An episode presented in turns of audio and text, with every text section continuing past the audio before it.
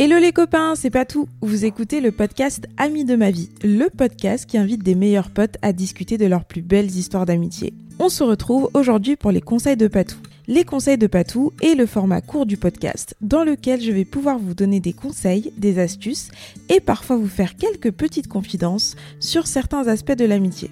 Souvent, on peut avoir besoin d'être rassuré sur ses principes, la manière de faire les choses, ou aussi de ne pas se sentir jugé par rapport à nos réflexions. Le concept des conseils de Patou, c'est que vous me considériez un peu comme votre ami et que mes conseils puissent vous aider dans votre vie amicale quotidienne. Je ne suis pas parfaite et ces conseils, j'essaie de les appliquer sans relâche au quotidien pour la survie de mes amitiés. Mais ensemble, on est plus fort. Bonne écoute Aujourd'hui, je vais vous donner des conseils sur une question hyper importante. Comment on équilibre sa relation présentielle et virtuelle avec ses BFF Je m'explique. Là, vous avez trouvé vos BFF, vos poteaux de la vie, vous vous sentez bien, vous avez l'impression qu'ils seront toujours là et que c'est la relation la plus saine, la plus parfaite et la plus magique. Et vous avez bien raison parce que l'amitié, c'est beau, c'est magique, on a envie d'y croire et c'est trop chouette de pouvoir communiquer tout le temps avec une personne et de se sentir dans un certain lien privilégié avec celle-ci. Mais je pense qu'il faut faire aussi attention parce que une relation, en fait, ça doit se construire dans la durée. Et en fait, à long terme, vous ne pourrez pas passer tout votre temps avec euh, vos amis. Tout d'abord parce que c'est pas forcément sain, et ensuite parce que vous risquez de prendre des mauvaises habitudes et un peu de donner finalement des mauvaises habitudes à vos amis indirectement. Je vous donne un exemple. Euh, moi, au début de ma vingtaine, j'étais une personne hyper présente. Je voulais tout le temps être là. C'est-à-dire que j'étais deg si je ratais euh, ne serait-ce qu'une minute de mes enfin, des péripéties de mes amis. Euh, je voulais tout le temps être là pour leur vie quotidienne, je voulais être là pour les dramas, je voulais être là pour leur remise en question, pour leur plan d'action, pour leurs projets, etc. Bref, vous m'avez comprise, je voulais être là tout le temps. Je ne dis pas que c'était mal, parce qu'à ce moment-là, j'en éprouvais le besoin viscéral. Je ne voyais pas mon amitié autrement. Et chaque construction et début d'amitié, de toute façon, est différente.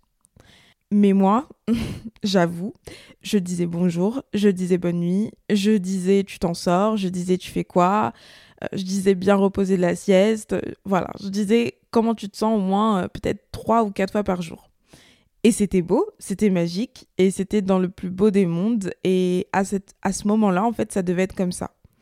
Mais en fait, il n'y a pas que l'amitié dans la vie. Il y a d'autres paramètres à prendre en compte. Et j'étais un peu une personne qui était aussi beaucoup plus souvent au téléphone euh, pendant des heures. Enfin, je passais mon temps à être au téléphone. Euh, bon, j'exagère. Vous connaissez un peu mon côté diva, mais je passais quand même beaucoup, beaucoup de temps au téléphone. Et en fait, quand on m'appelait, j'arrêtais tout. J'arrêtais tout, je mettais tout en pause. Euh, tout s'arrêtait un peu pour mes BFF qui avaient besoin d'aide ou de conseils et c'était un peu à la vie à la mort. C'est toujours le cas, parce que ça restera toujours, mais en fait, je pense qu'il faut équilibrer. Et je pense que c'est hyper important de comprendre que euh, on n'a pas à être tout le temps là et euh, à se montrer accro euh, à ses potes pour qu'ils vous aiment plus en fait ou pour qu'ils vous abandonnent pas.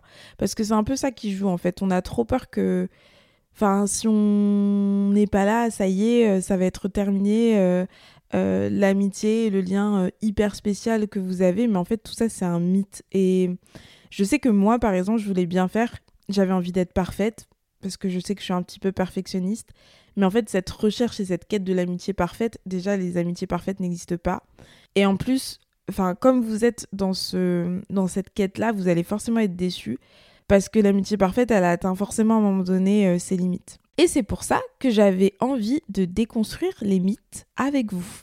Donc, le premier mythe qu'on va déconstruire ensemble, et c'est aussi le premier conseil, c'est que vous n'êtes pas obligé de répondre aux SMS à la minute à votre BFF. Vous pouvez prendre le temps de répondre et pas forcément euh, répondre directement en fait. Si vous êtes occupé et que vous répondez trop rapidement, déjà la réponse elle sera inexacte, elle sera incomplète et en fait votre rêve utopique d'être euh, l'amie parfaite pourra encore moins se réaliser parce qu'en fait votre BFF elle vous connaît donc elle sera pas satisfaite de la réponse ou satisfait d'ailleurs et en fait, euh, votre BFF va comprendre que vous avez répondu à la va-vite. Et du coup, répondre à la va-vite, ça montre aussi une forme de désintérêt, en fait.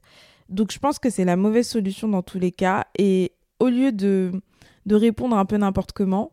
Euh, essayez plutôt de, de prendre le temps de répondre en fait. Si vous pouvez pas répondre, ce n'est pas grave. Je ne parle pas des urgences totales où votre ami euh, voilà, vous envoie un message et je vous dis euh, directement j'ai un problème ou te demande ou vous demande si vous êtes là, si elle vous dit qu'elle a besoin de vous, enfin je mets pas du tout ces hypothèses là dans cette situation, mais en fait prenez le temps quoi. Enfin vous n'avez pas à le faire. OK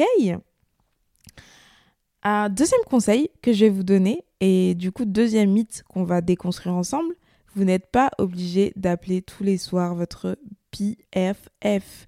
Ce mythe est complètement faux. Être meilleur pote ou ami, ça veut pas dire qu'on va passer tous les soirs euh, pendant trois heures euh, en ligne euh, à s'écouter parler. Comme je vous l'ai dit, ça peut être valable pendant certaines périodes où du coup il y a besoin et, et voilà, faut s'adapter, il faut être là pour pour euh, votre BFF, etc. Mais en fait, ce système, pour moi, il n'est pas viable parce qu'à un moment donné, euh, vous, pourrez, vous ferez autre chose. Vous ferez autre chose, vous serez occupé.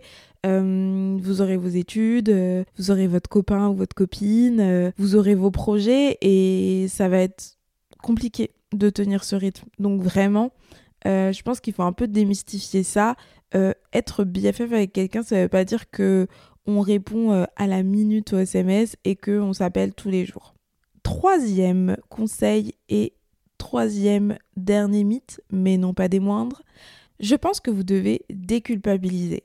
Je pense que vous devez avoir conscience, et je sais que c'est pas facile, que vous ne serez pas présent à tous les moments de vie de vos PFF. Je suis désolée de vous le dire, mais en fait, vous allez forcément rater des moments importants. Tout simplement parce que vous pouvez pas être partout, en fait. Vous avez une vie à côté de votre amitié. Et en fait, c'est pas grave. Ce sera frustrant, ce sera profondément perturbant au début, parce que bien sûr, vous avez tout fait pour être présent euh, à la base, c'est sûr, euh, pour être présent à ce moment M. Mais en fait, il y a parfois des moments où c'est hyper compliqué. Et enfin, c'est la vie, j'ai envie de dire. C'est la vie et, et je sais que c'est pas facile parce que moi, je sais que j'ai un peu ce côté euh, très perfectionniste et moi, j'en ai raté des, moments qui, pour moi, étaient, plus qu'importants. Euh. Euh, moi, je vais vous citer un exemple parce que je trouve que c'est l'exemple le plus concret. Moi, ce que j'ai raté, c'est la journée de la veille du mariage de mes meilleurs amis. Euh, en fait, ce qui se passe, c'est que du coup, la veille, il y avait énormément d'organisation euh, à gérer. Enfin voilà, fallait fallait organiser plein de choses. Et moi euh, je pouvais pas être présente parce que j'avais un concours que je passais deux jours après. Et j'avais révisé comme une tarée. Et en fait je me suis rendu compte que j'étais que j'étais épuisée, mais en fait je voulais toujours y aller et en fait c'est mes meilleurs potes qui m'ont dit en fait euh, stop, euh, ça suffit, euh, il faut que tu te reposes, il faut que tu penses à toi et en fait tu nous rejoindras plus tard dans la soirée parce que bien évidemment j'étais complètement en stress et complètement paniquée, mais je dormais chez mes meilleurs potes. le soir même, enfin j'ai vu mes amis le soir, donc la veille du mariage. Euh, je les ai rejoints en fin d'après-midi et en fait, ça a eu aucun problème. Mais c'est juste que moi, euh, dans mon baromètre de tolérance euh, et mon baromètre d'exigence concernant ces amitiés qui sont très importantes pour moi, j'estimais que je devais être là toute la journée. Et c'était inadmissible, enfin moi je me mettais cette pression toute seule, c'était inadmissible pour moi de ne pas être présente toute la journée euh, la, veille, euh, la veille du mariage et donc le jour euh, qui était quand même assez rush dans le sens où il fallait installer plein, plein de choses. Et en fait, j'ai beaucoup culpabilisé en me disant que, ok, j'étais en révision de concours, mais que j'avais l'impression de, de, de, passer à côté de, de, ma vie, en fait, de passer à côté de, de, mes amis pour des dissertations, des notes de synthèse et, et des commentaires d'arrêt. Voilà, donc ça a été un peu compliqué euh, à gérer. Euh, euh, et pourtant, franchement, honnêtement, j'ai quand même beaucoup beaucoup aidé et, et, participé à leur mariage, puisque du coup, il y a d'autres instances dans lesquelles on peut aider, par exemple les enterrements de vie de jeunes filles et de garçons, tous les moments où il peut y avoir des doutes pendant l'été, tous les moments où il faut se réajuster, etc. Mais c'est juste qu'il y a un peu ouais, il y avait un peu ce, délire-là où en fait il faut être là tout le temps et en fait si t'es pas là un moment, en fait c'est terminé. Euh, soit l'amitié s'arrête, soit ça veut dire que, que toi tu te considères que, enfin tu considères toi-même que t'es pas une, une, bonne amie, une bonne meilleure amie.